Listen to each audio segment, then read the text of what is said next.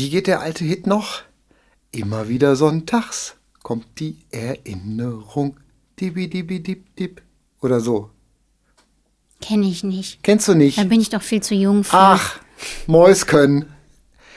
Einen wunderschönen guten Sonntag wünschen wir euch zu einer neuen Folge von Vogelgezwitscher, dem Podcast von und mit Mrs. Greenbird und wie der selbstgesungene Intro-Song Intro schon anzeigte, ab jetzt immer wieder sonntags. Heute sind wir schon angekommen bei Folge 5, ein kleines Jubiläum sozusagen. Und ähm, ich bin der Steffen, mir gegenüber sitzt meine holde Frau, die Sarah. Und ähm, ich sehe, dass du zum ersten Mal heute mir gegenüber sitzt mit deiner Prothese an. Echt zum ersten Mal? Ja, zum ersten Mal. Und da muss ich doch direkt fragen, wie läuft's? Ja, unverändert, ne? Sag ich mal so. Und ich, mir ist auch aufgefallen, wir sind ja unser kleines Studio, ähm, in dem wir auch unseren Podcast aufnehmen und unsere Musik aufnehmen, ist ja im Keller. Und du bist vor mir die Treppe runter. Und ich habe zum ersten Mal gesehen, dass du nur mit so ganz bisschen Festhalten rechts und links im Wechselschritt mit Prothese die Treppe runtergelaufen bist. Das hat mir total imponiert. Danke. Ja, fand ich gut. Hast du geübt heimlich? Ich habe heimlich geübt. Ich werde auch jeden Tag ein bisschen besser. Hm, ich weiß. Aber die Druckstellen werden leider nicht besser. Oje, oje. Also eigentlich werden die eher mehr. Also ich habe richtig viele dolle Druckstellen und ganz, ganz rote Stellen, die auch ganz lange noch rot bleiben, wenn ich die Prothese schon längst ausgezogen habe. Und deswegen fahren wir morgen schon wieder nach Traunstein. Also wenn ihr den Podcast hört, werden wir in Traunstein, in Traunstein gewesen sein. Schon. Genau. Weil wir nehmen den ja schon ein paar Tage vorher auf. genau. Weil wir ja in Traunstein sind. Ähm, wenn du solche Druckstellen hast, wenn du so von so Druckstellen erzählst, ähm, wo sind die denn? Sind die unten drunter, also da, wo du drauf stehst? Stehst du quasi auf der Spitze von deinem Restbein, sag ich mal? Ähm, oder wo sind die Druckstellen vor allen Dingen? Wie muss man sich das vorstellen? Also ich habe die schon ganz unten, weil da die meiste Belastung drauf ist. Ähm, da, wo quasi mein Knie war. Ähm, am Beinende. Ähm, und da sind die meisten Druckstellen. Und dann habe ich aber auch noch eine ganz oben am Oberschenkel, da wo diese Dichtlippe sitzt. Ich habe ja da so eine Dichtlippe um den Liner rum, um so ein Vakuum zu kreieren. Und diese Dichtlippe. Die aus dem, die, die aus dem Sanitärzubehör quasi. Genau. Gaswasser Ja. scheiße. Jetzt muss man den, den Podcast als nicht jugendfrei deklarieren. Sorry. Nee, diese Dichtlippe, die ist halt ziemlich dick und im Moment ist die irgendwie zu dick und quetscht mir da alles ab irgendwie und ja, dann ist das halt ein bisschen rot, ne? Und äh, sind dann, verursacht das dann so Schmerzen, dass du dann die Prothese nicht vernünftig tragen kannst? Oder ist man das, ist, ist, muss man sich das vorstellen, so ein bisschen wie so ein Schuh, der ein bisschen zu eng ist oder zu kurz ist? Oder Ja, so ein bisschen wie so ein Schuh, der ein bisschen zu eng ist oder zu kurz oder an den Seiten drückt.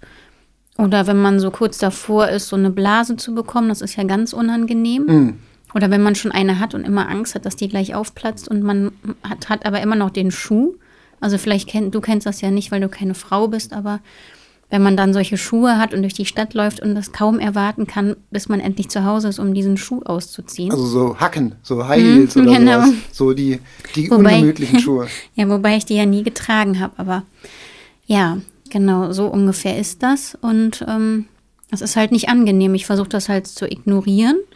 Und am Anfang tut es auch nicht so weh, aber je länger man die trägt und desto mehr Belastung man drauf gibt, je länger man läuft, desto schlimmer wird es halt. Und irgendwann kann man es halt einfach überhaupt nicht mehr aushalten und dann muss die Prothese aus.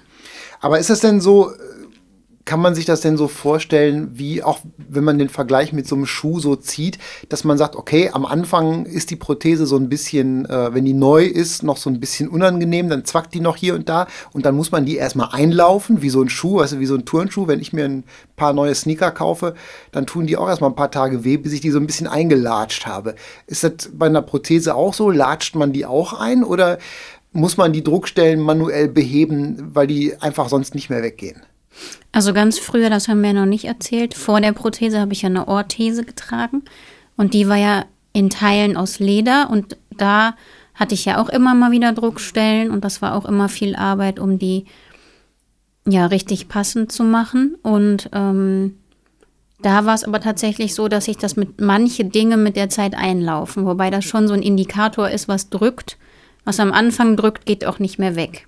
Also je besser das am Anfang ist, das erste Probetragen, desto besser wird es im Verlauf. Und was am Anfang schon überall ganz feste drückt und was dann lange nicht weggeht, geht dann meistens gar nicht weg. Und dann musste ich ja immer eine ganz neue Orthese bauen lassen. Hm, ich erinnere mich daran, dass das teilweise ein ganz schöner, ganz schöner Kampf war irgendwie, ne? dass er sich über Monate hinweggezogen hat. Teilweise ja, manchmal sogar Jahre. Und ähm, da war es aber so, weil halt Teile aus Leder waren, dass sich das halt mit der Zeit angepasst hat. Also es hat sich halt wenn es warm war, so ein bisschen gedehnt und wenn es kalt war, irgendwie ein bisschen angepasst und irgendwann war es dann gemütlich. Aber selbst wenn es dann richtig gepasst hat, hatte ich immer Phasen. Ich habe das ja dann, wenn es gut gepasst hat, habe ich das ja so vier Jahre getragen, bis ich dann wieder was Neues bekommen habe. Und ähm, weil es dann auch einfach auslatscht mit der Zeit ja, es nicht wird, mehr es, verschleißt. Ja, es verschleißt, es ist halt kaputt, es ist halt wie so ein Schuh. Wenn du einen Schuh jeden Tag anziehst, dann ist auch irgendwann die Sohle im Arsch oder die Sohle reißt ab oder du hast erste Risse im Stoff oder im Leder und dann brauchst du halt einen neuen Schuh. Wobei wir, Side Note, heute festgestellt haben, dass gute Schuhe auch teilweise sehr lange halten können. Ich habe heute meine Stiefel aus dem Schrank gezogen, die ich, meine Winterstiefel, Caterpillar, äh, keine Ahnung, ob es diese Marke noch gibt, die habe ich schon seit 17 Jahren, glaube ich. Hm, das ist auch sehr cool. Und die halten immer noch. Ja. Die habe ich, mal, hab ich mal so ein bisschen nähen lassen, irgendwie beim Schuster, aber die haben immer noch die erste Sohle und die gehen noch. Aber, ne, also Schuhe können auch lange halten, aber äh, zurück, zurück zum Thema. ja, was ich jetzt, nee, also was jetzt die Prothese angeht, ich habe ja keine Lederanteile. Das heißt, da dehnt und weitet sich nichts und passt. Also das, sorry, das, was auf der Haut ist, ist alles Silikon, ne? Genau. Und das ist halt, da, da tut sich halt nichts, das bleibt halt so, wie es ist. Ähm, das Einzige, was ich verändern kann, ist halt mein Bein. Das kann halt sein, dass das dicker wird oder dünner wird. Die Wahrscheinlichkeit, dass es dünner wird, ist, ist eher gegeben, weil das ja stark komprimiert wird und ich das ja auch nicht mehr so sehr benutze wie früher. Ähm, das heißt, manche Muskeln sind dann so ein bisschen, werden kleiner zum Beispiel. Ähm, Wobei ich ja jetzt gerade andere trainiere, die ich vorher nie so trainiert habe, die werden dann vielleicht ein bisschen größer. Das heißt, das kann sich alles noch irgendwie verändern. Aber was jetzt nicht passt, ich habe die ja jetzt dreieinhalb Wochen circa. Und vieles hatte ich auch am Anfang schon und habe aber gedacht, das, das lasse ich jetzt erstmal so. Ich will nicht zu viel auf einmal ändern, weil sobald man eine kleine Stelle ändert, kann es sein, dass die dann gut ist, aber woanders tut es dann wieder weh, weil sich halt die ganze Statik verändert und alles sitzt ein bisschen anders drinne. Hm. Das heißt, man muss da schon schrittweise vorgehen und Millimeterarbeit machen. Und ich wollte halt einfach nicht zu viel machen, weil ich auch einfach dachte, vielleicht muss ich mein Bein an manchen Stellen da doch noch dran gewöhnen. Und jetzt kristallisiert sich aber raus, dass mein Gefühl von Anfang an richtig war, weil die Stellen, die halt von Anfang an wehgetan haben, tun halt immer noch weh. Und zum Teil hat sich das halt noch verstärkt. Und da müssen wir jetzt einfach ran. Und ich hoffe, dass das dann besser wird und das keine Auswirkungen auf andere Stellen hat, weil ich möchte ja gerne so viel wie möglich laufen und gerne viele Stunden am Tag. Und es ist ja immer noch so, dass ich die halt nur ein paar Stunden am Tag tragen kann, weil es dann einfach nicht mehr geht. Mhm. Und du übst fleißig, das weiß ich, sehe ich ja. Und äh, du hast gestern aus unserer Zeitrechnung gestern hast du auch zum ersten Mal eine, äh, eine Stunde in der Gehschule oder Gangschule gehabt. Ne? Mhm, genau. Sagt man Gehschule oder Gangschule? Ich glaube Gehschule. Was, was, was passiert da? Ja, da gibt es halt auch eine Rampe und da gibt es eine Treppe und das ist halt wie so eine ganz große Turnhalle und die hat mir dann, die Physiotherapeutin hat mir dann zum Beispiel so Hütchen aufgestellt, da musste ich über die Hütchen drüber laufen. Die hat sich mein Gangbild angeguckt, die hat mir auch einen mega Tipp gegeben. Mhm. Weil ich halt schon richtig krass gehumpelt habe. Dann hat sie mir einen kleinen Tipp gegeben, den habe ich dann umgesetzt. Und sofort war mein Gangbild viel gerader. Also das fand ich echt, mhm. das war so, wie so eine Erleuchtung irgendwie. Und da lernt man halt ganz viele Sachen. Sie hat mich dann auch gefragt, ob ich irgendwelche Hobbys habe oder ob ich spezielle Sportarten früher gemacht habe und da wieder hinkommen möchte oder ob es irgendwas gibt, was ich im Alltag auf jeden Fall können muss, was ich jetzt noch nicht kann. Dann kann man daran gezielt arbeiten. Man könnte jetzt zum Beispiel, wenn ich Kellnerin wäre, üben, wie ich die ganze Zeit gerade ein Tablett trage, ohne dass mir die Schnapsgläser umfallen oder so. Auf einem Bein, oder? Nee, mit Prothese so. natürlich. Aber du trägst doch mit der, Ta- mit der Prothese kein Tablett. Kann man machen später mal. Wenn, Ach ich so. meine, wenn ich meine definitive Prothese habe, dann kann ich nämlich den Unterschenkel einmal nehmen und 180 Grad drehen zu mir. Ist das so? Ja, und dann kann ich da ein Tablett draufstellen auf meinen Fuß. Du hast, das kannst du jetzt noch nicht, ne? Also Nee, du hast ich- dieses, dieses Drehgelenk, dass man den Oberschenkel quasi nach oben drehen kann, dass man sie selber in den Fuß beißen kann, hast du noch nicht, ne? Den Unterschenkel, nicht den, Unter- Oberschenkel. den, sorry, ja. Recht, ich habe eine Rechts-Links-Schwäche und eine Unterschenkel-Oberschenkel-Schwäche. Ja, ich weiß auch nicht, ob ich eigentlich hätte sagen müssen 360 Grad drehen oder war 180 richtig. Ja, 180 ist nach oben, ne? Ja, du dann meine ich das. Du kannst ja auch rotieren, ne? Man kann ja dann nee, ich meine 180. Ja, okay. Aber das ist, das heißt, diesen, diesen Drehadapter, den, den, weißt du, dass du den dann bekommst bei der definitiven Prothese? Oder, äh, weil der jetzt, jetzt hat der ja nicht drunter gepasst, ne? Von der Länge her. Also ich glaube, dass ich den auf jeden Fall kriege, weil es soll ja auch erleichternd sein, sich dann die Schuhe anzuziehen. Weil jetzt muss ich ja, lasse ich die Schuhe entweder immer an und steige dann so in die Prothese, aber wir waren ja zum Beispiel auch schon Freunde besuchen, die sehr viel Wert darauf legen, dass man die Schuhe auszieht. Und sowas ist für mich zum Beispiel super scheiße, weil im Moment, Stand jetzt, kriege ich die nicht alleine aus. Also ich müsste mich irgendwo hinsetzen und dann musst du mir halt helfen, den Schuh ausziehen und dann wieder anziehen. Und das ist echt ein bisschen doof. Zu Hause löst du das ja ganz elegant, indem du einfach das komplette Bein abnimmst und das in die Ecke stellst. Ne? Genau. Wir, haben jetzt den, wir haben extra zwei Regalbretter aus dem Schuhschrank rausgenommen, damit die ganze Prothese da reinpasst. so, ähm, aber klar, wenn man nur den Schuh abnehmen will, dann ist das natürlich schwierig. Ne? Ähm, eine Sache, die du dann mit Prothese nicht, trotz allem nicht machen können wirst, zumindest nicht mit der Prothesenseite, ist Autofahren, richtig? Weswegen wir ja jetzt noch, ich habe vergessen, die E-Mail zu schreiben, das müssen wir noch machen. Ähm, wir müssen ja unser Auto noch umbauen lassen. Genau, ich muss mit links fahren. Ich darf nur Automatik fahren und nur mit links. Das heißt, die Pedale werden dann so umgebaut, dass ich das umlegen kann, je nachdem, ob du fährst oder ob ich fahre. Und dann fahre ich mit links, weil mit rechts, da habe ich ja kein Gefühl. Das heißt, ich darf dann nicht Gas geben und bremsen, weil ich weiß dann ja quasi nicht, was ich mache. Und dann könnte ich ja einen Unfall verursachen, was ja nicht so cool wäre. Aber du fährst schon lange Auto. Also schon, wann hast du einen Führerschein gemacht? Mit 18. Mit 18. Ja, Direkt auf Anhieb bestanden? ich bin einmal durchgefallen durch die praktische. Durch die praktische. Das Aber darfst du keinem erzählen. nee, erzähl ich, ich sag's nicht weiter. Also ich war verliebt übrigens in, jemanden aus Köln. In den Fahrlehrer. Nein, Okay. Als ich 18 war. Dann hatte ich ein Date mit dem und ich hatte die Führerscheinprüfung und ich war mir super sicher. Also von der theoretischen hatte ich Angst, weil das hat mir nie Spaß gemacht, da habe ich auch nicht so richtig geübt. Aber ich war mir super sicher, dass ich praktisch richtig gut fahren kann, bis ich dann gemerkt habe, dass das mir schon zum Verhängnis geworden ist, dass ich die Theorie nicht so richtig geübt habe, weil die brauchst du ja in der Praxis auch. Und dann hatte ich halt die, dann hatte ich halt die Fahrprüfung und bin die ganze Zeit gefahren, habe mir gedacht, ich habe alles mega cool gemacht und dann bin ich auch noch total geil rückwärts eingepackt und so. Und dann sollten wir anhalten. Dann dachte ich mir, gut, die Dreiviertelstunde ist rum, jetzt kriege ich meinen Lappen und dann kann ich meinen Schwarm in Köln besuchen. Ich wollte dann ja direkt nach Köln düsen. Das war so eine halbe Stunde Fahrt von meiner Heimat aus zum Date.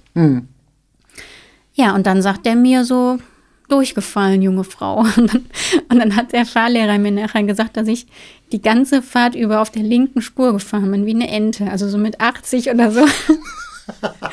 Weil ich halt das Rechtsfahrgebot nicht kannte. Das habe ich halt nicht geübt in der Theorie. Du hast das amerikanische Prinzip angewendet, ne? Man darf, Ja. man darf nur 90 fahren, aber dafür egal wo, ne? ja. Ja, super. Und dann war ich ganz traurig. Dann habe ich mich ins Bett gelegt und habe einen halben Tag geweint. Ah, aber machst du bis heute, ne? Links fahren? Links fahren mit 8, nein. aber, Ich fahre jetzt immer rechts mit ab. aber du hast ja tatsächlich, als wir uns kennengelernt haben damals vor äh, 16 Jahren, hast du ja ein Auto gehabt. Mhm. Und das war ja auch schon dann umgebaut, ne? Also damals hast du noch so einen kleinen Opel Corsa gehabt, so einen silbergrauen. Genau. Ähm, und da weiß ich, also da finde ich auch ganz interessant, wir haben ja jetzt, das wird ja unser drittes Fahrzeug mit äh, Linksgasumbau, wie man so schön sagt. Und die, da kann man sehen, anhand der drei verschiedenen Autos kann man die unterschiedlichen Technologien sehen. Beim, beim ersten war das ja so, ähm, da war eine Pedalerie, die war oben festgemacht. Und da hattest du zwei Gaspedale, die du rechts und links runterklappen konntest. Also du konntest das Original-Gaspedal auf der rechten Seite hochklappen und festmachen und das auf der linken Seite runterklappen. Und man konnte theoretisch aber auch beide Gaspedale unten lassen und gleichzeitig mit beiden Füßen Gas geben, irgendwie. Für wen auch immer das war so. Und dann ähm, bei unserem letzten Auto, was wir hatten, der, die kleine A-Klasse, die wir von deiner Oma geerbt haben, ähm, haben wir ja einen Umbau machen lassen. Da war die Pedalerie quasi unten festgemacht, auf dem Boden oder hinten. Und da wurde dann so ein Gestell aufgesteckt. Da waren so, war so eine Aufnahme unten im Boden und da hat man so ein Gestell drauf gemacht. Damit wurde dann quasi das Gas, das Originalgaspedal rechts ähm, blockiert. Und links war dann noch ein zusätzliches und mit so einer Stange wurde dann quasi hinter der Blockade wurde dann das Originalgaspedal mit so einem Gestänge bedient. Und jetzt bei unserem, bei unserem Tourbus quasi ähm, ist ein elektronisches Gaspedal. Ähm, also das hat die, ist halt eben kein mechanisches Gaspedal mehr, so wie früher, sondern heutzutage wird alles elektronisch gesteuert und da kommt dann einfach ein zweites Gaspedal rein auf die linke Seite mit einem Umschalter. Dass man halt quasi elektronisch vorher, bevor man den Wagen startet, umschalten kann, ob man entweder mit rechts oder mit links Gas gibt. Aber nicht beides gleichzeitig. Und das war mir jetzt noch nicht so klar. Da bin ich ja mal gespannt, ob mir das dann gefällt und ob Warum? ich damit klarkomme. Warum sollte dir das nicht gefallen? Weiß ich nicht. Bei Elektronik denke ich immer, dann drückst du ein falsches Knöpfchen und irgendwas funktioniert nicht oder so. Das ist ja der, das ist ja der Trick, dass man das quasi nur umstellen kann, wenn der Motor aus ist. Mhm, Nicht, okay. während, nicht während der Fahrt. Und es hat halt eben den Vorteil, der Nachteil bei unserem letzten Auto war ja, dass man immer quasi in den Fußraum kriechen musste, kopfüber, um diese komische Pedalerie auf dem Boden zu befestigen. Ja, das hat mir gar nicht gefallen. Ich fand, das war ja auch nur so eine kleine Schraube und die hat sich ja auch manchmal während der Fahrt hat sich das so ein bisschen gelöst und das fand ich irgendwie gefährlich, fand ich nicht cool. das war so eine. Aber ich freue mich auf jeden Fall, wenn ich bald wieder Auto fahren kann. Ich freue mich auch, weil dann können wir uns nämlich wieder abwechseln während der Fahrt. Genau. Dann kann ich nämlich auch mal pennen oder die Kleine streicheln oder sowas auf der Fahrt irgendwie. Ähm, ich habe mir jetzt aufgefallen, ich habe ja, ähm, ich habe jetzt ja gerade diesen Monat habe ich ja ein kleines Jubiläum. Ich, hab ich sitze ja mit meiner Kaffeetasse. Früher hätte ich vielleicht mit einer Schnapsflasche hier gesessen. Nein, natürlich nicht. Ähm, aber tatsächlich ist mir jetzt aufgefallen, ähm, vor ziemlich genau zwei Jahren, im November, ich weiß nicht mehr genau das Datum, aber im November 2020 ähm, habe ich zum letzten Mal Alkohol getrunken. Und seitdem nicht mehr. Verrückt, oder? Ja. Also, du warst ja, du warst ja damals schon schwanger mit der Kleinen. Ne? Warst ja schon, hast ja schon einen Piepfriedbauch gehabt, quasi. Ja. So ein bisschen.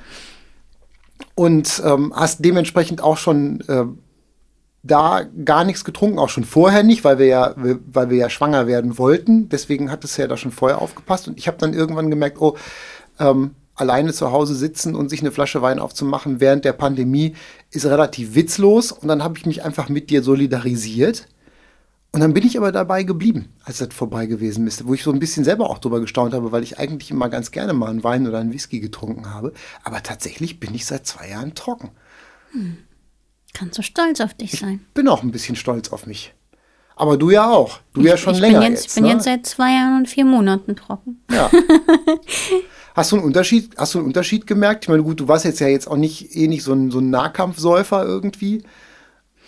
Nee, ich habe keinen Unterschied gemerkt. Also in der ganzen Schwangerschaft hatte ich sowieso null Interesse an Alkohol. Es gibt ja auch so Frauen, die dann traurig sind, dass sie keinen Sekt trinken können oder so. Ich hatte auch vorher noch nie alkoholfreien Sekt getrunken und das haben wir dann ja mal Sil Silvester gemacht und das fand ich mega lecker irgendwie.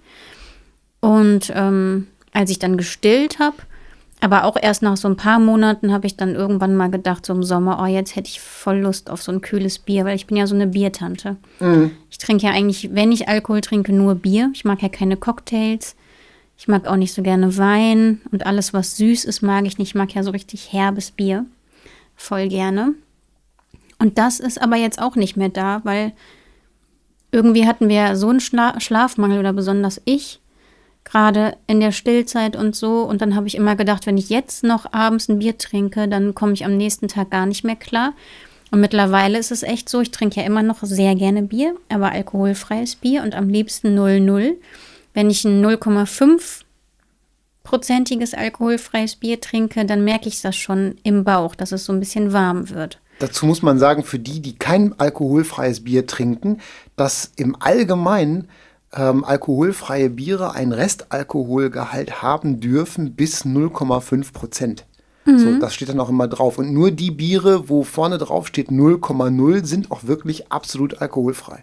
Mhm. Deswegen verstehe ich jetzt auch, dass diese 0,5 Prozenthaltigen für Alkoholiker tatsächlich gefährlich sind, weil ich schmecke das mittlerweile raus. Also wenn ich irgendwie am späten Nachmittag im Sommer, das mag ich gern so zur Erfrischung, so ein kühles alkoholfreies Bier und dann war nur 0,5er da, da habe ich das direkt gemerkt, da ist irgendwie ein bisschen Alkohol drin. Ne? Aber ja, sollen wir mal ein bisschen was.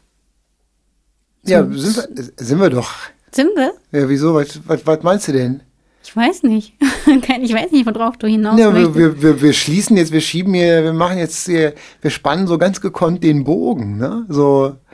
Nein, ich finde das aber ganz interessant. Also auch mit dem, mit dem 0, mit dem 0,5 und 0,0. Wir haben ja wirklich tatsächlich anderthalb Jahre lang, also solange du gestillt hast quasi, haben wir ja nur 0,0 getrunken. Und das erste Mal, als ich dann auch Bier mit Restalkohol getrunken habe, dachte ich auch so, oh, nach zwei so, jetzt habe ich aber langsam, langsam einen im Kahn irgendwie, was natürlich wahrscheinlich nicht stimmte, aber man hat das Gefühl, dass man das plötzlich merkt. Ne? Mhm. Nein, was ich, äh, worauf ich hinaus wollte oder was, was ich ja in dem Zusammenhang auch ganz interessant finde, dass ja eben insgesamt Alkohol gerade auch im Musiker- und im Touring-Alltag meistens auch eine nicht unwesentliche Rolle spielt. Also wir haben das ja auch gemerkt auf Tour, dass ja, wenn man unterwegs ist, ist ja auch sehr oft Alkohol im Spiel, einfach deswegen, weil die Tage sehr lang sind und man halt eben viel abends arbeitet. Ja, und auch deswegen, weil Alkohol eigentlich immer verfügbar ist. Also du spielst ja ganz oft in Clubs oder Locations, wo eine Bar ist, weil diese Clubs finanzieren sich ja auch zum Gro Großteil dadurch, dass die halt während dem Konzert oder davor oder danach Getränke verkaufen. Klar. Das heißt, da ist immer kühles Bier oder kühler Wein oder Spirituosen. Und es ist einfach immer verfügbar und es ist dunkel. Und ähm, ja, abends, man arbeitet abends und viele MusikerInnen ähm, trinken dann schon während dem Soundcheck oder danach oder zum Essen oder zum Warmwerden für die Show. Ganz viele trinken, um die Aufregung so runterzuspülen.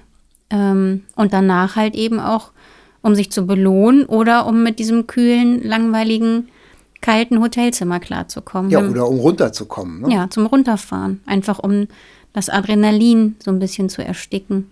Mhm.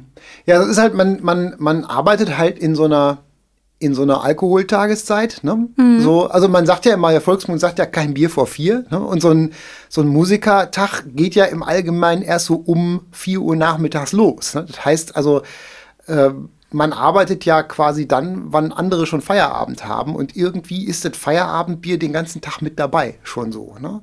Mhm. Also mir ist halt eben auch aufgefallen, damals, als wir, als wir unterwegs waren, als wir auch so viel auf Tour waren, dass man erstaunlich oft, also auch so unwillkürlich, ohne dazu planen und ohne das sich vorgenommen zu haben, doch so, wenn man eine Affinität dazu hat und gerne mal irgendwie alkoholische Getränke trinkt, schon relativ häufig irgendwie einfach mal da so hingreift, weil da steht halt gerade ein Bier und das ist gerade kalt und das ist gerade lecker.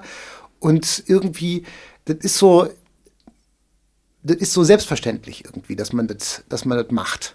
Ja, und was wir noch gar nicht erzählt haben, wir haben ja letztes oder vorletztes Mal erzählt, wie lang so ein Tourtag sein kann und wann wir so im Hotel angekommen sind, immer so um halb eins, eins, bis wir dann im Bett sind, halb zwei, zwei oder so. Hm. Das machen wir jetzt, ähm, seitdem Piepfried da ist und wir auch ein großes Interesse daran haben, rechtzeitig im Bett zu sein. Aber damals, als Piepfried noch nicht da war, haben wir uns dann immer mit Jan und alle Mann, die halt gerade so mitgereist sind, ob das eine Band war, ein Zusatzmusiker, wir haben ja auch oftmals Support mitgenommen ähm, unser Tonmann, unser Tourmanager, wir haben uns dann immer verabredet, weil wir alle noch hellwach waren und wir alle super viel Adrenalin hatten und wir alle runterfahren mussten. Und oft ist halt im Touralltag auch keine Zeit, sich so zu unterhalten. Nicht wirklich. Mhm. Im Bus sind, ist man halt oft super müde und ähm, alle vegetieren so ein bisschen vor sich hin. Und wenn dann diese Show vorbei ist und alles sich einmal entladen hat, dann hat man halt voll Bock zusammenzusitzen, die Zeit zusammen zu genießen. Und dann haben wir uns halt immer an der Hotelbar verabredet, solange die halt noch offen hatte. Dann hat man da was getrunken. Manchmal gab es so Automaten, wo man sich noch was ziehen konnte. Wir haben uns irgendwo auf dem Zimmer getroffen, alle zusammen. Oder einfach die Lobby belagert, wenn ja, da nichts mehr los war. Genau, ganz oft auch gerade in so Hotels, die keine 24-Stunden-Rezeptionen hatten, dann steht da ja trotzdem irgendwie so ein Sofa rum. Wir haben auch manchmal die, die Hotellobby umdekoriert und dann die Sofas so verrückt, dass wir alle schön zusammensitzen konnten und das nachher wieder dahingestellt, wo es hin sollte. Oder, Oder auch nicht, je nachdem. Im Sommer haben wir auch einfach draußen gesessen und haben uns aus dem Club noch irgendwie so ein Bier abgekatert, so heißt das ja dann. Haben uns alle irgendwie so ein Bierchen in die Tasche gesteckt oder ein Weinchen und haben das dann mitgenommen in Richtung Hotel und dann haben wir da zusammengesessen und das getrunken. Und dann haben wir nicht selten bis vier zusammengesessen und mussten am nächsten Tag um acht oder so wieder los. Also ich frage mich echt, das haben wir ja jahrelang gemacht. Ich frage mich echt, wie wir das geschafft haben, weil Stand jetzt würde ich das nicht mehr gebacken kriegen. Äh, interessant, dass du das sagst, weil ich denke jetzt auch so, jetzt mit dem, mit so ein bisschen Distanz und halt eben auch mit jetzt so lange, mit so langer, nach so langer Zeit ohne Alkohol, denke ich mir so, ach, boah, ich fühle mich, ich fühle mich im Moment so fit, wenn ich aufstehe morgens irgendwie. So, also verhältnismäßig, so fit, wie man sich als Nachtmensch morgens fühlen kann. Ähm, aber wenn ich mir so denke, boah, wenn ich mir jetzt abends noch einen geschnasselt hätte und dann irgendwie noch so einen leichten so ein Restkater irgendwie hätte. Ne? So eine, so eine ich habe mich ganz oft so eklig gefühlt auf Tour. Mhm. Also es hat einfach immer so einen Spaß gemacht und ich konnte ja selber nicht runterfahren und dachte mir jetzt im Bett hin und her wälzen und das Konzert noch dreimal vor mich hinsingen oder mit euch allen Spaß haben und runterfahren und dann richtig müde ins Bett fallen. Das fand ich halt cooler. Aber ich bin morgens aufgewacht und habe mich mega eklig gefühlt. So, also. Mhm. Apropos, apropos Abcatern. Abcatern ist ja das, das, Abcatern nennt man ja das, wenn man quasi sich vom Catering, also im, in der Location, da wo das Essen aufgebaut ist und die Getränke, ähm, wenn man sich nachher noch die Taschen vollpackt und Sachen mit nach Hause nimmt oder irgendwie mit so, ne? Also wenn man sich noch versorgt, die Wegzehrung mit einpackt quasi. Und ähm, was man da so findet und was man da mitnehmen kann, ist natürlich auch zu großen Teilen abhängig davon, was man vorher quasi bestellt. Ne? Also ähm, es gibt ja diesen, das war ja auch, das wollten wir ja eh immer mal, da wollten wir eh immer mal drüber sprechen, über diesen ominösen sogenannten Rider. Ne? Es, gibt ja, es gibt ja dieses Ding im, Musik, im Musikerjargon, ähm, das sich Rider nennt quasi, also der Reiter. Also im Grunde genommen ist es so eine Art Musiker-Beipackzettel. Ne? So der, der ist der Zettel, der mit dem Musiker mitgeliefert wird, damit man weiß, wie man mit dem Musiker umgehen muss. So. Risiken und Nebenwirkungen. Genau, Risiken und Nebenwirkungen, der, Be äh, der Beipackzettel. Risiken und Nebenwirkungen, Anwendungsbeispiele, Gebrauchsanweisungen, Warnungen und solche Sachen irgendwie. Ne? Und ähm, diesen, diesen Rider kennt man ja oft äh, nur so vom Hören sagen und von den Legenden, ähm, die sich, die sich um, um die Rider von berühmten, manchmal etwas als etwas schwierig ein angesehenen Menschen ranken, wie, weiß ich nicht, diese Mariah Carey Stories irgendwie, dass sie, weiß ich nicht. Die wollte doch immer nur ein weißes Zimmer haben. Ja, weiß ich nicht, weißes Zimmer oder 20 rosane vorgewaschene Frotteehandtücher oder irgendwie äh, 60 Kilo Obstkorb oder sowas irgendwie nur mhm. mit gelben Früchten. So Sachen. Ne? Oder ähm, ganz, ganz berühmt, ganz berühmt ja auch ähm, die Sache mit den M&Ms. Ich glaube, also. Ja, aber ganz ehrlich, ich, ich frage mich, wer hat sich das ausgedacht? Weil das ist egal, mit wem du aus dem Musikbusiness sprichst. Jeder haut diesen Witz raus und ich glaube, da ist irgendwie nichts dran. Das ist ja, das ist ja eine Legende. Ne? Die, das ist ja die Legende. Also nochmal ganz kurz: Der Rider ist ja quasi auf Deutsch, nennt sich dieses Ding auch ganz pragmatisch Bühnenanweisung. Das ist ja so, sowohl für die Technik als auch für die Betreuung, fürs Catering steht da drauf, was die Band braucht und gegebenenfalls irgendwelche Sonderwünsche, wenn Unverträglichkeiten oder bestimmte Bedürfnisse oder so da sind, damit der Veranstalter Bescheid weiß, wie er quasi äh, die Bühne und den Backstage-Raum vorbereiten muss, ähm, damit der Musiker da gut existieren kann. Also da gibt es dann zum Beispiel, weiß ich nicht, wenn jemand Allergie Allergien hat oder kein Fleisch isst, so wie wir, dann steht das in dem Rider drin, dass er sagt, hier bitte äh, vegetarisches oder veganes Catering oder irgendwie sowas, ne? Dass man da nicht Schnitzel serviert bekommt, was trotzdem noch oft genug passiert, weil ähm, den Rider schicken und dass der Rider gelesen wird, sind ja auch zwei völlig unterschiedliche Paar Schuhe. Und diese Sache mit den M&Ms geht, soweit ich weiß, ist halt so eine, so eine Urban Legend, ne? so eine oder so eine Tour-Legende irgendwie. Aber soweit ich weiß, geht das auf äh, die Band Van Halen zurück.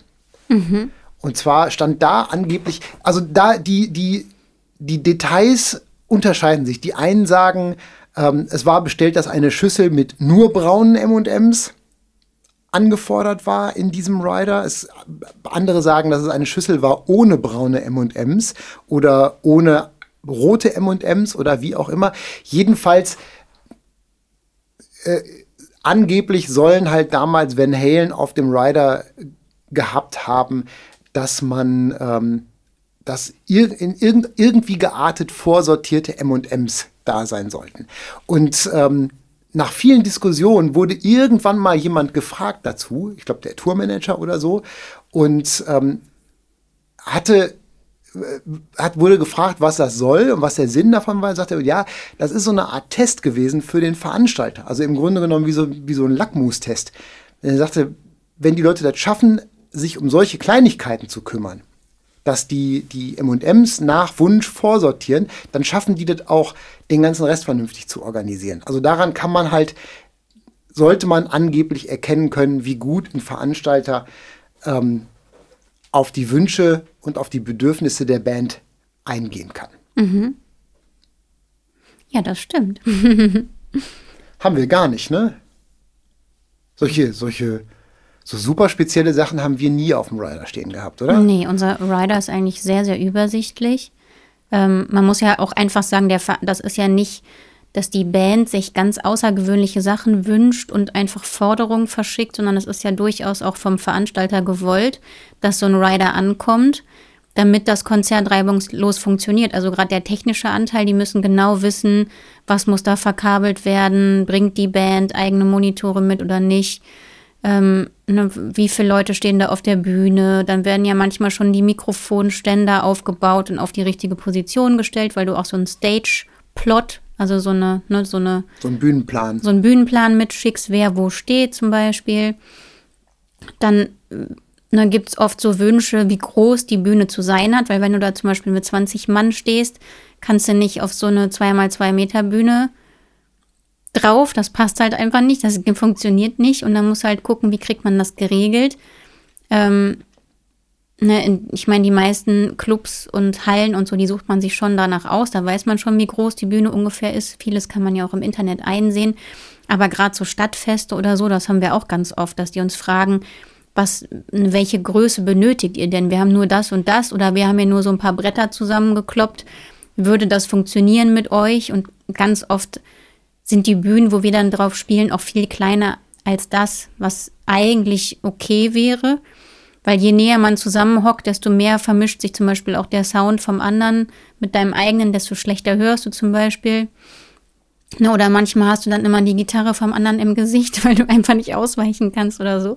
Aber damit kommen wir ja alles zurecht. Und ein, anderer Teil von diesem Rider ist dann zum Beispiel auch, wie viel Hotelzimmer man benötigt. Die müssen hm. halt einfach wissen, wie viele Personen kommen mit. Wer braucht alles im Bett, wer braucht keins? Weil ja, ich weiß nicht, ich glaube, wir haben es erwähnt, weil ja normalerweise der Veranstalter sich um die Unterbringung der Band, der, der Band kümmert. Ja, im Regelfall manchmal aber auch nicht. Es kommt hm. immer drauf an. Aber für den Fall das müssen die natürlich wissen, wie viele Leute kommen. Genau. Mit. Und die müssen natürlich auch wissen, wer ist ähm, ne, gibt es wirklich, es kann ja echt sein, dass irgendjemand lebensbedrohliche Allergien hat und dann tot umkippt beim Catering oder so. Das müssen die natürlich wissen. Ähm, und die müssen halt wissen, wie viele Menschen da mitessen, damit auch alle nach Möglichkeit satt werden. Und dann kann man sich halt Dinge wünschen oder irgendwie sagen, was man halt besonders mag oder was man nicht mag. Ne, uns ist zum Beispiel super wichtig, dass kein Fleisch auf den Tisch kommt, einfach weil wir das nicht essen mögen und möchten. Ähm, ja, genau. Und es ist ja auch, ich meine, letzten Endes muss man ja auch so ein bisschen immer den Kontext sehen. Also eigentlich sind solche Rider ja dafür da, um das äh, im Grunde genommen das, das gemeinsame Leben auf Tour von Musikern und Tourcrew und Veranstaltern so angenehm wie möglich zu machen. Zu beiden Seiten hin irgendwie. Dass es keine Missverständnisse gibt, dass alles gut vorbereitet werden kann, etc. pp. Trotzdem gibt es natürlich immer noch auch Veranstalter, die solche Rider, gerade wenn dann ein paar Sonderwünsche vermerkt sind, dann als, äh, weiß ich nicht, als Schikane oder als, äh, weiß ich nicht, äh, so versnobbt oder sowas betrachten. Was manchmal auch tatsächlich durchaus den so rüberkommen mag. Wenn jetzt so viele extra Wünsche drauf sind und man einfach nur dazu sieht und sich mit dem Touralltag nicht auskennt, kann man denken, oh ja, das sind aber schon viele extra Wünsche, die die haben, so, ne? Irgendwie dieses und jenes Essen, das und das nicht. Ähm, aber wenn man halt zum Beispiel mal sieht, überleg mal, als wir damals in äh, 2013 so viel unterwegs waren, 280 Jahre 280 äh, Tage im Jahr unterwegs und quasi jeden Tag auswärts gegessen. Wir waren die ganze Zeit auf Tour. Wenn man da nicht zum Beispiel vorher definiert, ungefähr, was man gerne essen möchte und auch so ein paar, paar Vorgaben macht, dann kann es dir passieren, dass du jeden Abend Pizza oder Lasagne bekommst. So. Wie auch geschehen. Wie auch geschehen. Oder halt so äh, überbackenes Catering-Essen mit, Essen mit so einer zwei Daumen dicken Käseschicht oben drüber irgendwie. Ja, man, man muss dazu sagen, der Veranstalter, der möchte natürlich so wenig Arbeit wie möglich haben und so günstig wie möglich einkaufen. Um Was nachvollziehbar ist? Ja, um Kosten zu sparen. Und natürlich gerne Sachen zu essen anbieten, die schnell gehen. Und wir waren halt ganz, also wir sind natürlich viel und oft getourt, aber ganz oft sind wir so getourt, noch bevor wir das hauptberuflich gemacht haben, dass wir eigentlich gar nichts essen mussten, weil wir schon vorher zu Hause gegessen haben. Ähm, oder gar nicht wussten, dass man sich was zu essen wünschen darf. Oder wir haben halt einfach das genommen, wenn wir in einer Bar oder in einem Café gespielt haben, was die da gerade so hatten. Ein Stück Kuchen oder weiß ich nicht was, Fingerfood oder so. Und dann war ja unsere erste große Tour geplant. Und dann hat unser Management oder unsere damalige Konzertagentur, die für uns die Konzerte gebucht hat, hat uns so einen vorgefertigten Rider hingelegt, der schon vorausgefüllt war mit irgendwelchen ganz vielen Essenswünschen. Und dann habe ich gedacht, hey, das steht da drauf und das steht da drauf. Dann stand da immer drauf so diverse Salate, zum Beispiel Eiersalat. und dann habe ich immer gedacht, ja, warum steht das denn da? Und ich wusste überhaupt nicht, dass man das selber irgendwie sich aussuchen könnte, was man da reinschreibt oder was einem lieb wäre oder was nicht. Das wurde uns halt einfach so in die Hand gedrückt und weitergereicht und wir waren da völlig blauäugig. Und wie du schon gesagt hast, manche lesen halt diesen Rider und andere übergehen den einfach und stellen dann da einfach irgendwas hin, ohne sich Gedanken zu machen, ne, ob es jetzt jemanden gibt, der essenstechnisch da vielleicht eine Allergie hat oder so. Und manche, die das gelesen haben, das haben wir halt immer daran erkannt, dass dann da so ein Eiersalat stand. Und keiner wollte, keiner wollte Eiersalat essen. Weil aus irgendeinem Grund dieser Eiersalat in unserem Rider drin geblieben ist und wir ein Jahr lang fast überall Eiersalat hatten, obwohl den nie einer von uns haben wollte. Ja, genau. Also ja. Aber ja, wir haben es ja halt auch einfach nicht geändert auf dem Rider, weil wir es nicht besser wussten. Aber da war zum Beispiel auch nicht definiert, ähm, ja, was wir gerne warmes essen wollen würden. Und dann hatten wir wirklich eigentlich bis auf zwei, drei Ausnahmen auf Tour hatten wir jeden Tag trockene Nudeln, einfach mit Tomatensoße, ein bisschen Salz, Pfeffer, ganz viel Sahne und Käse obendrauf. Und du kannst es halt einfach irgendwann nicht mehr sehen. Du kannst es nicht mehr sehen. Vor allem kannst du es auch irgendwann nicht mehr verdauen. Also nee. ich, ich weiß ja, dass ich glaube, ich habe sechs oder sieben Kilo zugenommen auf der ersten Tour. Mehr, du hast doch 15 zugenommen. Nein, so viel war es nicht. Gefühlt vielleicht. Vielleicht kam ich dir so fett vor. Aber ich glaube, so viel war es. Ich glaube, so viel war es nicht. Aber ich habe auf jeden Fall mächtig zugelegt. Ich habe mächtig Bäckchen gekriegt in dem Jahr, weil wir halt einfach nur unglaublich ungesundes Essen bekommen haben. So, weil wir es halt nicht definiert haben vorher. Also man nimmt halt auf Tour zu. Zum einen, weil halt immer Alkohol verfügbar ist und Alkohol dick macht. Dann, weil du dann immer dieses überbackene Sahnezeug kriegst oder halt eine Pizza, die total schwer im Magen liegt und ja, du hast einfach nicht viel Zeit, dich groß zu bewegen, weil du einfach stundenlang im Auto sitzt und dann bewegst du dich eigentlich nur abends auf dem Konzert. Und ähm, jetzt habe ich den Faden verloren. Und es gibt Leckerchen. Genau, es gibt Leckerchen, die gibt es eigentlich immer, weil die kosten auch nichts und die stehen halt so rum und dann kann man mal immer schnell so sich so ein, so ein Schokoriegel greifen.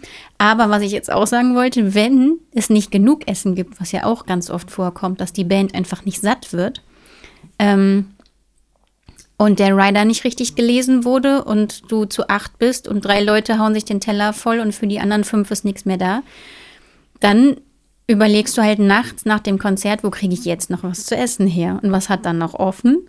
McDonald's oder Burger King. Also, ja. also hältst du dann da an und behaust dir den Bauch voll mit Burgern und Pommes. Zumal, mhm. wenn man dann auch noch schon die ersten paar Feierabendbier verlötet hat, hat man ja noch extra Appetit. Und genau. dann geht es nochmal richtig rund. Ne? Dann äh, wird dann aus dem Sechser oder dem Neuner McNuggets schnell auch mal ein Zwanziger und solche Sachen, ne? wenn man so Deswegen essen wir keine McNuggets mehr. Nee, aber ähm, genau, so sieht es aus. Auf der anderen Seite gibt es natürlich trotzdem auch diese Sonderwünsche. Ne? So den ein oder anderen Sonderwunsch hatten wir auch schon mal. Ich weiß, der erste Sonderwunsch, der bei uns auf dem Rider vermerkt war, damals bei der ersten Tour, da wurde so rumgefragt, wer denn noch irgendwie einen speziellen Wunsch oder so hätte. Und ich weiß, dass unser damaliger Bassist ähm, vermerkte, dass er gerne mal einen Wodka trinkt nach der mhm. Show. Nur mhm. nach der Show. Er hat ganz explizit darauf hingewiesen, dass er nur nach der Show trinken würde, aber dann würde er gerne mal einen Wodka trinken. Also wurde in den Rider geschrieben, Wodka. Ne? Eine Flasche Wodka stand da drauf. Und zwar entweder, ähm, wie hieß es, äh, Russian Standard oder ähm, noch so ein anderer. Wir hatten zwei verschiedene Sorten gab es, die da aufgeführt waren als Beispiel. Mit dem Ergebnis, dass jeden Abend eine Flasche Wodka auf dem Tisch stand, die aber fast nie getrunken wurde. Weil nur so ab und zu mal nach einer Show haben wir äh, quasi die Flasche Wodka aufgemacht und mal so ein oder zwei getrunken. Ja, aber das war ja dann auch kein Sonderwunsch von uns, sondern wir waren ja so lieb und haben alle anderen gefragt, ob die einen ja, Sonderwunsch haben. Und dann haben wir das da drauf Aber die Konsequenz daraus war halt, dass es jeden Abend eine Flasche Wodka gab und da wir überhaupt gar nicht jeden Abend eine Flasche Wodka trinken konnten, sondern äh, erstmal immer eine leer gemacht haben, die hielten dann zwei, drei Abende oder so, haben wir natürlich die ganzen Pullen immer mitgenommen, weil die da ja standen für uns. Mit dem Ergebnis, dass wir, glaube ich, ich glaube, wie lange? Drei Jahre lang immer noch zu allen möglichen Gelegenheiten Wodka ausgeschenkt haben, den wir von der ersten Tour mitgenommen haben. Das weiß ich nicht mehr, kann sein. Ich glaube, ja. unser ganzer Besenschrank oben stand voll mit Wodkaflaschen nachher. Ich weiß auf jeden Fall, dass wir einmal in einer Location oder bei einer Sommershow, da gab es so ekelhaftes Essen, das irgendwie umgekippt war oder schlecht oder weiß ich nicht was. Uns ist allen richtig schlecht geworden. Und zwar kotzübel. Und dann hat die ganze Band und die ganze Crew, alle, die dabei waren, wir haben uns, wir waren dann so froh über diese eine Flasche Wodka, die da stand. Und jeder von uns hat ein richtig, richtig großes Glas getrunken, damit wir nicht Magen-Darm kriegen. Um den, um den Rachen zu putzen. Ne? Genau, der, um den Rachen der, zu putzen. Der gute Rachenputzer. Ja. Ja, so sieht das nämlich aus. Ähm, ja, aber man muss sagen, ähm, wir booken uns ja zum Teil selber. Wir haben auch noch einen Booker, so nennt sich das, also der uns Konzerte bucht oder wir buchen uns die selbst. Das machen wir so, ähm, so mal so, mal so. Und wir haben den Rider ja auch verändert und wir haben den ganz krass abgespeckt. Und wir sind das mal durchgegangen oder haben das auch mal so eingekauft, was da drauf stand. Und man kann für uns wirklich so für alle Mann zusammen, wir reisen ja meistens zu dritt, jetzt mittlerweile zu viert, obwohl jetzt im Moment zu fünf wieder aber als wir noch zu dritt oder zu viert unterwegs waren, konnte man für uns wirklich für 20 Euro insgesamt, so 20, 25 Euro konnte man einkaufen, weil wir uns nicht viel mehr gewünscht haben. Also das war wirklich mega überschaubar. Und vor allen Dingen ist es halt gesund. Also wir haben uns halt gesunde Sachen gewünscht oder wünschen uns das immer noch. Einfach weil das so schwer ist, sich ausgewogen unterwegs zu ernähren. Wir haben keinen Kühlschrank dabei. Wir können nicht zwischendurch einkaufen. Wir haben auch keinen Platz, da großartig Obst und Gemüse zu lagern im Bus, vor allem im Sommer nicht. Und das ist halt einfach schön, wenn man sich leicht und gesund und ausgewogen ernähren kann. Und man muss ja dazu sagen, dass ja im Regelfalle gerade bei kleineren Produktionen und äh, bei kleineren Locations äh, so ein Rider auch immer Verhandlungssache ist. Das ist natürlich so eine so ein Rider ist so eine grundsätzliche Vorgabe von dem, was man braucht. Und bestimmte Dinge, sowohl organisatorisch als auch technisch, sind dann halt äh, ja auch auf jeden Fall immer verhandelbar. Also wenn man zum Beispiel halt, äh, wie wir ja auch schon mal gesagt haben, mit Haustechnik spielt, also mit der Anlage, die vor Ort da ist, die Anlage, die im Raum eingebaut ist und das Haus, das Mischpult von vor Ort und so, die haben natürlich nicht unbedingt genau die Anlage, die man sich im Rider wünscht. Und die technische Ausstattung ist nicht immer hundertprozentig so, dass alles erfüllt werden kann. Und es wäre halt dann ein, ein äh, übergroßer Aufwand, das zu erfüllen. Und da macht man natürlich dann auch Kompromisse. Da spricht man sich ab und sagt dann, okay, der Raum ist anders oder der Raum ist vielleicht ein bisschen kleiner und da muss nicht so eine fette Anlage drin hängen und das geht auch so.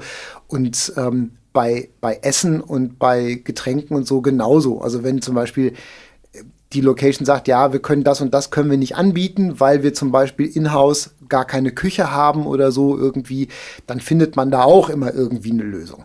Doof ist halt immer, wenn starke Modifikationen vorgenommen werden und vorher nicht drüber gesprochen wird und man dann so überrascht wird. So. Ja, man muss aber dazu sagen, wir haben echt, also es gibt ja wirklich so Bands, die dann total den Larry machen und da voll ausrasten oder in der Regel hat man einen Tourmanager dabei, der das dann für die Band regelt, damit die Band sich halt auf ihren Touralltag konzentrieren kann und sich nicht direkt mit dem Veranstalter absprechen muss. Also da können wir auch mal eine extra Folge zu machen, weil es halt immer wichtig ist, dass man die Band nett findet und dann auch noch Lust hat, die Band nochmal zu buchen. Mhm. Also ist der Tourmanager der Bad Guy.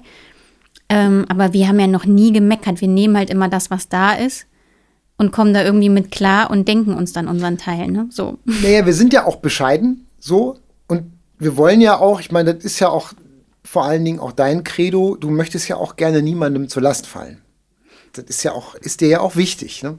Ja. mir, ist das, mir ist das auch wichtig, aber ich, äh, mir, ich komme damit auch ganz gut mal klar, wenn ich jemandem wenn ich nicht ganz so easy bin manchmal irgendwie. Aber du bist so, du bist ja sehr harmoniebedürftig diesbezüglich. Ja, ich bin generell sehr harmoniebedürftig und mir würde das jetzt auch keinen Spaß machen, mich vor dem Konzert mit irgendwem zu streiten, weil dann würde ich kein schönes Konzert spielen. Aber auf der anderen Seite haben wir ja auch gemerkt, wenn wir zu viel runterstreichen vom Rider, vermeintlich um irgendjemandem nicht zur Last zu fallen, dass man sich dann da unterm Strich auch keine, keinen Gefallen mit tut. Ne? Genau, also das, das, das haben wir auch immer früh gelernt von unserer Konzertagentur, von unserem Tourmanager. Man muss ein bisschen dicker auftragen, weil runtergestrichen wird immer. Und das Schlimmste ist wirklich das, was wir ganz oft erlebt haben, dass du da ankommst, drei Leute nehmen sich was zu essen und dann ist eigentlich schon alles weg und dann stehst du da den ganzen Tag und die ganze Nacht und äh, hast mega Hunger und da ist nichts mehr. Also je nachdem, wo man spielt, wir haben ja auch schon im tiefsten Wald gespielt oder irgendwo mega abseits äh, auf irgendeinem, in irgendeinem kleinen Dorf oder so. Ähm, auf einer Hallig haben wir schon mal gespielt, zum Beispiel auch. Ähm, ja, und dann ist da weit und breit nichts. Da ist der nächste McDonalds irgendwie 100 Kilometer weiter und es hat auch keinen Kiosk mehr offen oder kein Bütchen oder keine Tankstelle. Ich weiß noch, einmal sind wir, weiß nicht, wo das war, Brandenburg oder so, sind wir durch die Gegend gefahren. Wir hatten so einen Hunger. Also man muss dazu sagen, es gibt oft so ein kaltes Catering, wenn man ankommt. Irgendwie so Brötchen, ne, belegte Brötchen oder sowas bei uns. Wir haben dann da einfach stehen so ein paar Gemüsesticks oder Obst, wo du reinbeißen kannst und ein paar Brötchen, weil du halt einfach ankommst. Das ist so ein bisschen wie bei so einem Umzug. Du hast ganz viel schon geschleppt, du warst den ganzen Tag unterwegs.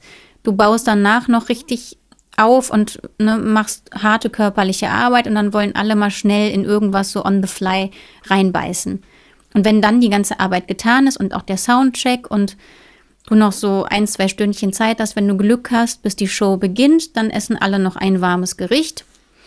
Und das war's. Und dann ist es halt oft so, dass du dann da hinkommst und es gibt kein kaltes Catering. Und du bist morgens um acht losgefahren, hast vielleicht nicht gefrühstückt, hast dir ein, zwei Mal so einen schnellen Kaffee geholt an der Tanke oder beim Meckes und dann kommst du da an und alle freuen sich, oh, jetzt endlich ein Brötchen, oh, jetzt endlich in irgendwas reinbeißen. Und dann kommst du da an die Leute sind unfreundlich, keiner fühlt sich zuständig, keiner zeigt dir, wo dein Backstage-Bereich ist, wo du dich aufhalten kannst und du findest dich da irgendwie so zurecht. Alle haben Durst und Hunger, es gibt keinen Kaffee, keinen Tee, kein Wasser. Und dann baust du da zwei, drei Stunden auf und alle haben schlechte Laune. Und sowas ist mir zum Beispiel, also das finde ich für uns schade, aber sowas ist mir in Bezug auf unsere Crew total unangenehm. Und mhm. sowas ist uns ja kürzlich passiert, jo. dass es einfach nicht genug Essen für alle gab. Es gab auch keinen Kaffee. Es gab irgendwie so ein paar Wasser. Aber wenn alle von uns ein Wasser getrunken hätten, Dann hätten die anderen keins mehr gehabt. Also wir mussten uns das gut einteilen. Dann gab es eine einzige Kaffeetasse, die benutzt war. Die mussten wir dann noch selber spülen. Und dann haben wir die so rund gereicht, dass jeder dann mal irgendwie, wir mussten auch erstmal rausfinden, wo gibt es Kaffee und wie kriegen wir den. Ähm, und dann hat jeder mal aus dieser Tasse getrunken. Ähm, und wir haben die dann jedes Mal gespült. Und unsere Babysitterin hatte total Hunger, die ist nicht satt geworden, die hat sich dann auswärts irgendwo was gekauft und das Geld habe ich ihr dann wiedergegeben, weil mir das einfach so unangenehm war, weil ich mir dachte, wir können nicht jemanden mitnehmen und hier stundenlang mit denen durch die Gegend fahren und super lange Arbeitstage haben und dann werden die Leute nicht satt. Das geht einfach ja, nicht. Die hat, sich nicht. die hat sich nicht auswärts was gekauft, die hat sich im Haus selber bei der lokalen Gastronomie, die für die Gäste war, was gekauft. Ja, das wollte ich jetzt so nicht sagen. Ja, aber muss man ja auch mal sagen dürfen. Ne? Also hm. das Ding war halt. Ne, normalerweise, es muss halt, es muss halt genug da sein, dass alle versorgt sind. Haben wir ja schon, haben wir ja schon drüber gesprochen. Es war aber einfach auch so wenig da, ähm, auch an Getränken, und es gab halt auch nur Wasser, dass zum einen nicht genug für alle da war und halt eben auch mal, mal nicht eine Cola oder irgendwie ein Bier oder sowas da war. Und dann gab es aber an der Theke, wenn man dann danach gefragt hat, gab es dann einen großzügigen Künstlerrabatt. Das heißt also, das sind dann so diese Worst-Case-Szenarios, wo man dann als Künstler sich selber noch seine Getränke vor Ort kaufen muss und dann aber noch einen großzügigen Rabatt darauf bekommt. Und es waren trotzdem noch sehr saftige Preise. Das waren sehr, ja, das Bier kostet dann anstatt 4 Euro nur, ich glaube, 2,50 Euro oder so. Ne? Ja, aber da, da muss ich halt sagen, es gibt halt wirklich Bands, die machen da einen riesen Radau, weil das eigentlich Vertragsbruch ist. Weil man schickt diesen Rider, der Rider ist immer Vertragsbestandteil, alle unterschreiben diesen Vertrag und alle müssen sich daran halten, was wir auch schon hatten, dass das nicht richtig gelesen wurde und wir zu wenig Betten hatten zum Beispiel. Ist auch schon passiert. Ähm, ja, und ähm, ja, oder dass eben nicht gelesen wurde, dass wir kein Fleisch essen zum Beispiel. Und ich weiß noch, da sind wir einmal in so eine Location gefahren oder das ist uns super oft passiert, also wirklich richtig oft. Und dann habe ich dann so einen Witz gemacht, weil uns das schon so oft passiert ist. Dann war das auch wieder so ein super stressiger Tag, ganz früh aufgestanden, nicht gefrühstückt, ganz viel im Stau gestanden. Es war mega heiß, alle froh, endlich angekommen zu sein. Alle wollen in so ein Brötchen beißen und was Kühles trinken. Und dann kommen wir an, du bist dann schon mal vorgegangen, hast dann so geguckt. Ne? Man weiß ja auch nie, wo ist jetzt der Eingang, wo laden wir aus, ne? wo, ist, wo ist Load-In, so nennt sich das im, im Rider. Ähm, und dann hast du schon mal vorgefühlt und dann habe ich gesagt, geh doch mal gucken, wo da das Essen steht und so. Ich habe so einen Hunger und dann bist du wiedergekommen und dann meinte ich dann so scherzhaft, und was gibt's? Brötchen mit Kochschinken und Salami? Und dann du so, ja. Und Käse. und dann Gouda. Komm, dann kommen wir da hin und dann gibt es halt wirklich Brötchen mit Kochschinken und Salami und Gouda und wir ernähren uns ja vegan. Und das heißt, das ist natürlich für uns alle nicht geeignet. Und dann gab es dann schon mal nichts zu essen. Gab auch nichts Süßes oder irgendwas, wo man sonst hätte reingreifen können. Kein Obst, kein Gemüse, nichts. Und ähm, ja, und dann neigte es sich dem Abend zu, nach Soundcheck und allem drum und dran. Und wir hatten mega Hunger und haben uns dann auf was Warmes gefreut. Und dann kam der Veranstalter, der dann gleichzeitig auch gekocht hat. Also der hatte irgendwie so eine Kneipe, wo er auch Essen angeboten hat und so. Und er meinte, so, was wollt ihr jetzt essen? Currywurst mit Pommes rot-weiß oder ein Burger? Ja. Und, und wir so, ähm, gibt es da noch irgendwas anderes? also ja, Salat, hier bitte. Grünen ja, Salat. Am Ende haben wir Pommes mit Ketchup und Salat gegessen. Ne? So. Genau. Da, da, ist man dann aber auch erstmal perplex. Da denkt man sich, okay, den Veggie-Burger würde ich schon nehmen, so, ne? Aber den gibt es dann auch einfach nicht, ne? So. Ja, aber das war dann auch wirklich für uns beide eine ganz kleine Pommes. Oder für uns alle. Und dann so ein ganz kleiner grüner Salat ohne alles. Und das war dann alles, was wir an dem Tag gegessen haben. Und so richtig satt waren wir dann nicht. Es ist halt immer, ich meine, so, auf so einem Rider stehen halt eben auch so Sachen drauf. Da stehen halt eben so Sachen drin, wenn man, wenn man aufmerksam ist und wenn man seinen Job ernst nimmt und wenn man so, so eine Situation ernst nimmt, dann denkt man sich immer, warum schreiben die das denn da drauf? Das ist doch selbstverständlich. Wie zum Beispiel ähm, beheizte Garderoben so oder dem, dem der Jahreszeit entsprechend klimatisierte Garderoben. Ich weiß, dass das bei uns mal drin stand. Ich weiß gar nicht, ob es da noch steht. Ähm, und dann denkt man sich so, ja, ist doch selbstverständlich, braucht man ja nicht reinschreiben.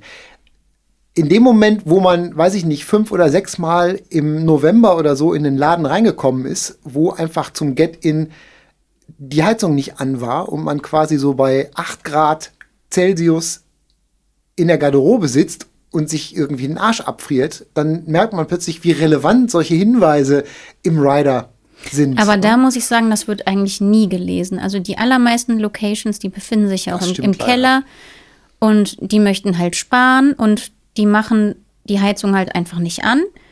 Oder irgendwann, wenn halt die Band kommt, macht die Band sich selbst die Heizung an, aber das dauert halt einfach, bis so ein Raum warm wird. Meistens wird das überhaupt nicht warm.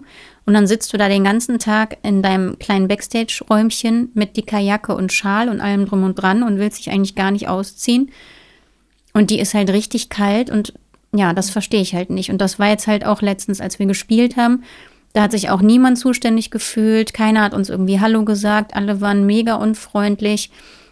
Wir mussten selber rausfinden, wo ist unser Backstage-Bereich. Dann waren das wie so ganz viele kleine Zellen nebeneinander, wo immer so zwei Stühlchen drin waren. Da haben wir als, als gesamte Crew überhaupt nicht zusammen reingepasst.